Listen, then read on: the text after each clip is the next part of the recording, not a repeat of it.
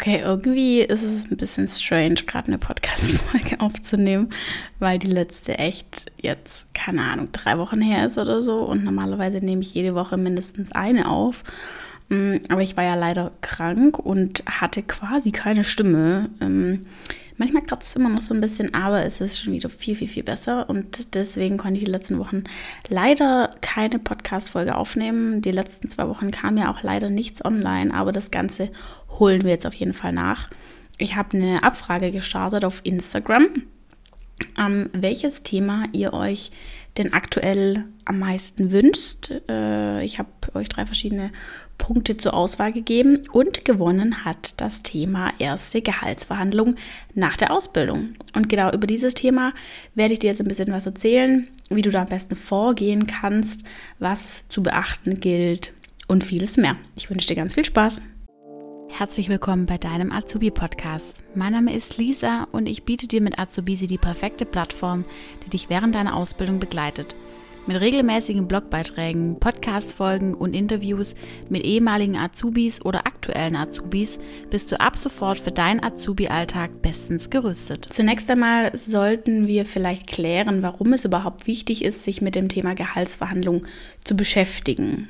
Ich möchte auch ganz kurz erklären oder erzählen, wie es bei mir damals war. Denn ich habe mich ehrlicherweise nicht wirklich mit dem Thema beschäftigt. Ich bin nach meiner Ausbildung hatte ich ähm, ein Übernahmegespräch bei mir im Ausbildungsbetrieb und ich wäre auch übernommen worden. Allerdings gab es zu der Zeit, ich bin ja gelernte Hotelfachfrau, und zu der Zeit gab es in dem Hotel nicht unbedingt die Positionen oder die freie Stellen in den Abteilungen, die ich mir jetzt hätte vorstellen können. Und genau deshalb ähm, wurde mir dann so ein bisschen äh, ja, ein Vertrag angeboten, der nicht ganz so meine Vorstellungen entsprochen hat, äh, leider. Und da ist es dann auch tatsächlich dran gescheitert. Also ich habe den Vertrag auch nicht unterschrieben weil einfach äh, die Position nicht gestimmt hat. Ich wäre so ein bisschen, ich sage jetzt mal Mädchen für alles gewesen. Ähm, und da hieß es auch, ja, nach einer gewissen Zeit kann man dann gucken, ähm, was äh, für Positionen dann entsprechend frei werden und so. Aber das hat mir halt nicht gereicht. Also da hatte ich halt ehrlicherweise einfach keine Lust drauf. Und dann habe ich mich anderweitig beworben, hatte dann auch ähm, woanders ein Forschungsgespräch und ich bin ganz ehrlich, ich weiß gar nicht mehr wirklich, was ich dort verdient hätte. Ich habe den Vertrag auch unterschrieben gehabt. Es wäre auch in einem Hotel gewesen.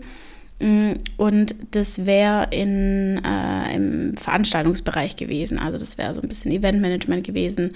Im Prinzip das, was ich jetzt heute auch äh, mache tatsächlich im Projektmanagement. Und lange Rede, kurzer Sinn, ich habe mich nicht wirklich damit beschäftigt. Das heißt, meine Verhandlungsposition war einfach nicht gut. Ich bin da so ein bisschen blauäugig rein. Ich habe mich nicht damit beschäftigt. Ich habe mich nicht wirklich dafür interessiert, äh, weil ich dachte so, ja, das muss sich schon irgendwie regeln. Also was soll ich mir da jetzt mehr Gedanken drum machen, als es nachher wert ist? Und wenn ich mir mehr Gedanken darum gemacht hätte, wäre ich da sicherlich auch ganz anders in die Gespräche reingegangen. Ähm, bei mir war es dann am Ende des Tages so, dass ich den Vertrag, den ich dann unterschrieben habe in einem zweiten Hotel, den musste ich dann wieder zurückgeben, weil ich dann quasi fast parallel die Zusage bekommen habe für ein Studium. Und dann habe ich ja gesagt, ja, jetzt machst du halt ein Studium, weil ohne Studium bekommst du ja in Zukunft keine guten Jobs oder kriegst es, äh, ja, kriegst keine gute Karriere hin oder was auch immer. Und das ist ja mitunter, warum ich genau das hier mache, was ich mache. Ähm, dass ich euch einfach ein bisschen ja, davon überzeugen kann, dass ihr es auch mit einer Ausbildung zu was bringen könnt. Und wenn ich damals meine Verhandlungsposition besser gekannt hätte und ja, besser gewusst hätte, was mir auch zusteht, wäre ich da sicher auch selbstbewusster rein. Und wer weiß, vielleicht hätte mich das dann auch am Ende des Tages davon überzeugt, das Studium doch nicht zu machen, sondern ähm, schlussendlich in einem Job zu bleiben.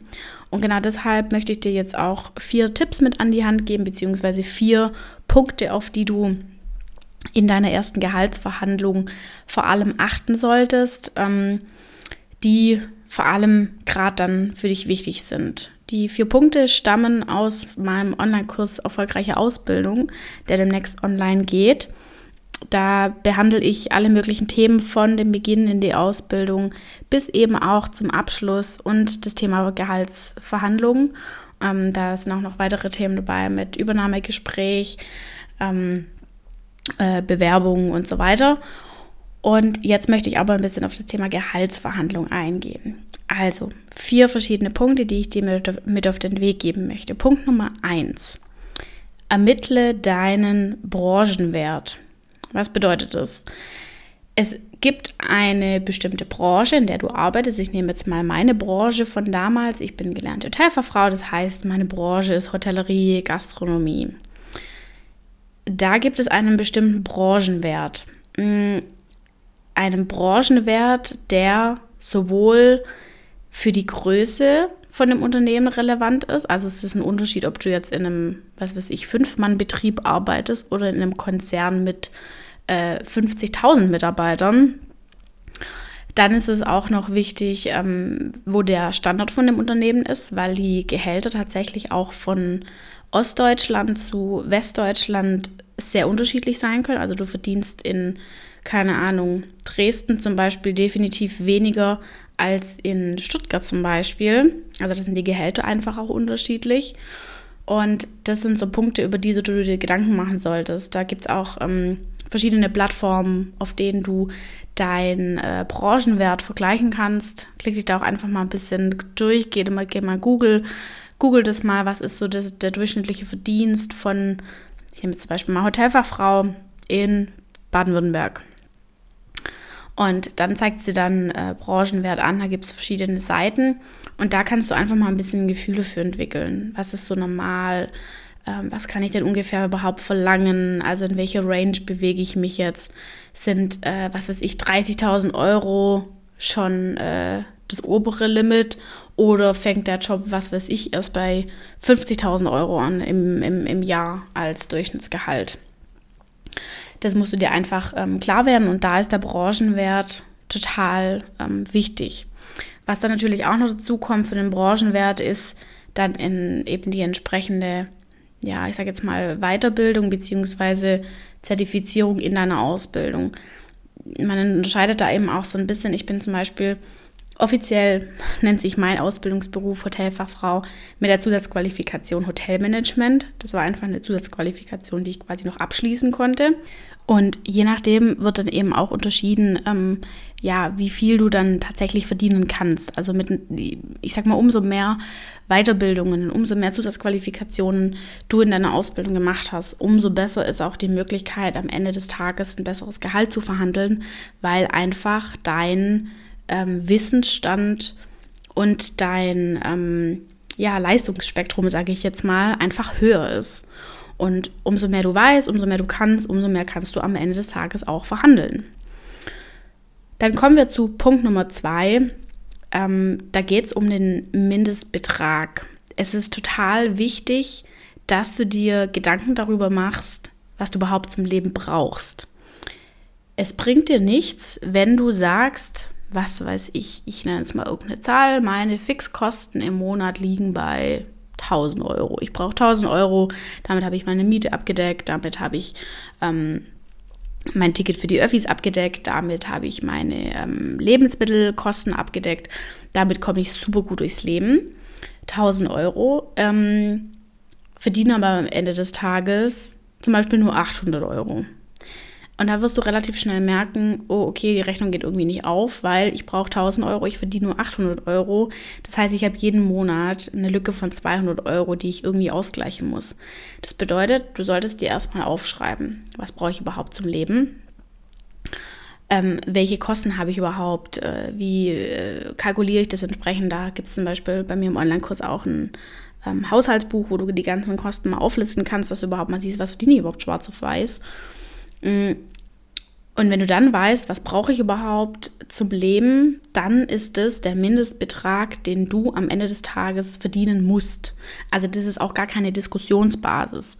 Du musst den Betrag mindestens verdienen, dass du davon leben kannst. Und ganz wichtig, es ist super, super wichtig, dass du in dem Moment dann nicht sagst, okay, ich komme dann 0 auf 0 raus und das muss ich jetzt verdienen, sondern du musst auch auf jeden Fall in diesem Betrag erstens einen Puffer reinrechnen, weil du weißt nie, was passiert.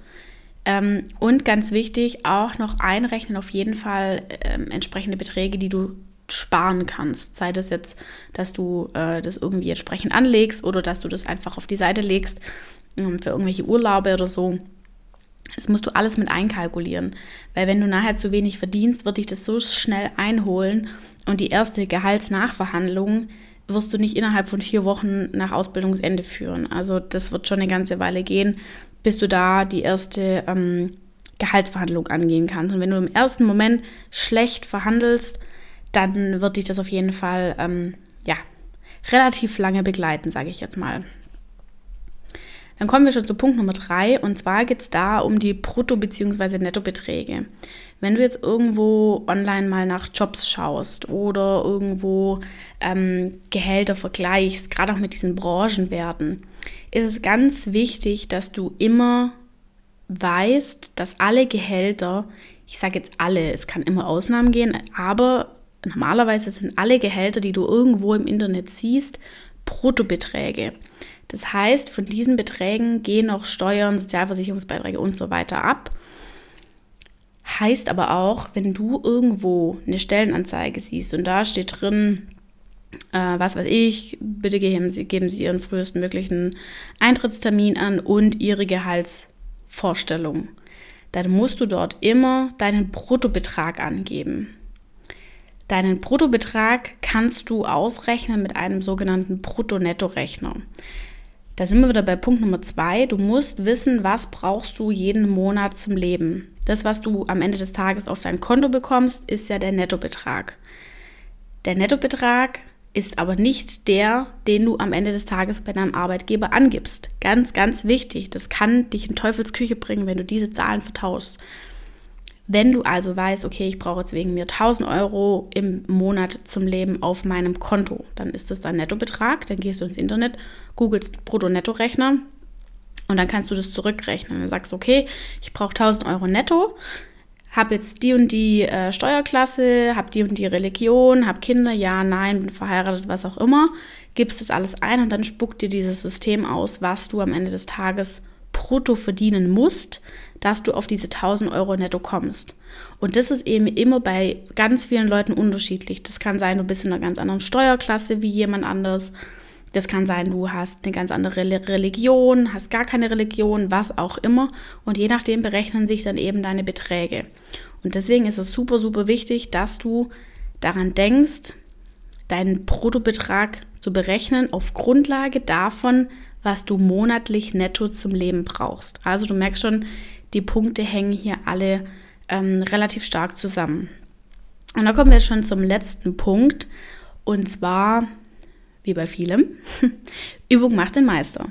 Du wirst in deinem allerersten Gehaltsverhandlungsgespräch wahrscheinlich nicht da sitzen und äh, weiß Gott wie selbstbewusst sein und keine Ahnung wie viel einfordern und ähm, ja, Forderungen stellen wollen an deinen Arbeitgeber, vor allem auch nicht, wenn das ein neuer Arbeitgeber sein wird. Da, sage ich mal, ist die Scheune immer noch mal ein bisschen anders, wie wenn du jetzt schon drei Jahre dort eine Ausbildung gemacht hast.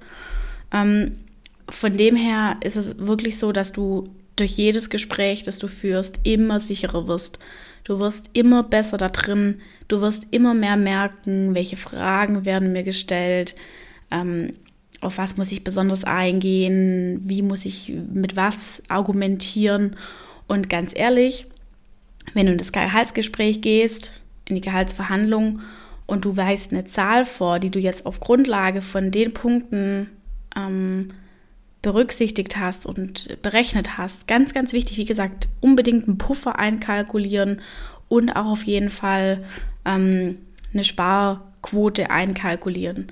Und wenn du das alles gemacht hast und dann dahin gehst und sagst, hey, ich habe das so und so berechnet und ich habe mich erkundigt und der Branchenwert liegt da und da mm, und das ist der marktübliche Wert und ich habe die und die Weiterbildung während der Ausbildung gemacht und vor allem, wenn du in dem Betrieb übernommen wirst, in dem du gelernt hast, dann ist das ja nochmal ein ganz krasses Argument für mehr ähm, Gehalt, weil du ja schon hundertprozentig eingearbeitet bist. Du kennst die Abläufe, du kennst die Prozesse, du kennst das Unternehmen, du kannst von heute auf morgen den Job direkt ausüben. Und das ist auch nochmal ein ganz starkes Argument für mehr Gehalt am Ende des Tages. Ja, und dann ist es halt einfach immer mal wieder, ne? Man, man ähm, muss einfach üben, man muss ins Gespräch gehen. Vielleicht tauchst du dich auch mal mit anderen Azubi-Kollegen aus, die schon deine, die schon die Ausbildung fertig gemacht haben, schon vor dir fertig waren. Da merkst du dann auch so ein bisschen, hm, was haben die überhaupt bekommen? Welche Range war bei denen möglich? Kann ja auch sein, dass ihr nach Tarif bezahlt werdet und das sowieso von vorne weg äh, strikt festgelegt ist, was, was man direkt bekommt nach der Ausbildung. Gibt es auch ganz oft, dass du da gar nicht so viel Spielraum hast. Aber ähm, ist es einfach wichtig, dass du dich mit dem Thema beschäftigst und dass du dich mit dem Thema auch auseinandersetzt. Und noch ein ganz wichtiger Nebensatz, den du dir merken solltest, Geld ist nicht alles im Leben. Also Geld wird dich langfristig auch nicht glücklich machen. Du wirst nicht motiviert von 3,50 Euro mehr im Monat, sondern du wirst am Ende des Tages deinen Job gern machen, weil er dir Spaß macht, weil du Freude daran hast, weil du einen Sinn dahinter siehst, weil du ähm, ja einfach darin aufgehst. Und wenn du in deinem ersten Gehaltsgespräch nur mit der Motivation da reingehst, jetzt möglichst viel rauszuschlagen, dass du am Ende des Tages auch gern zur Arbeit gehst, dann würde ich das relativ kurzfristig ähm, motivieren. Aber langfristig wirst du da sicher nicht glücklich werden in deinem Job. Deswegen mh, mm, bedenke das wirklich, dass dein ähm, Job noch viel, viel mehr ist als, ja, als das Geld am Ende des Tages. Aber trotzdem brauchst du natürlich Geld zum Leben und trotzdem musst du von irgendwas leben. Und deswegen berücksichtige super gerne die Tipps, die ich dir mitgegeben habe.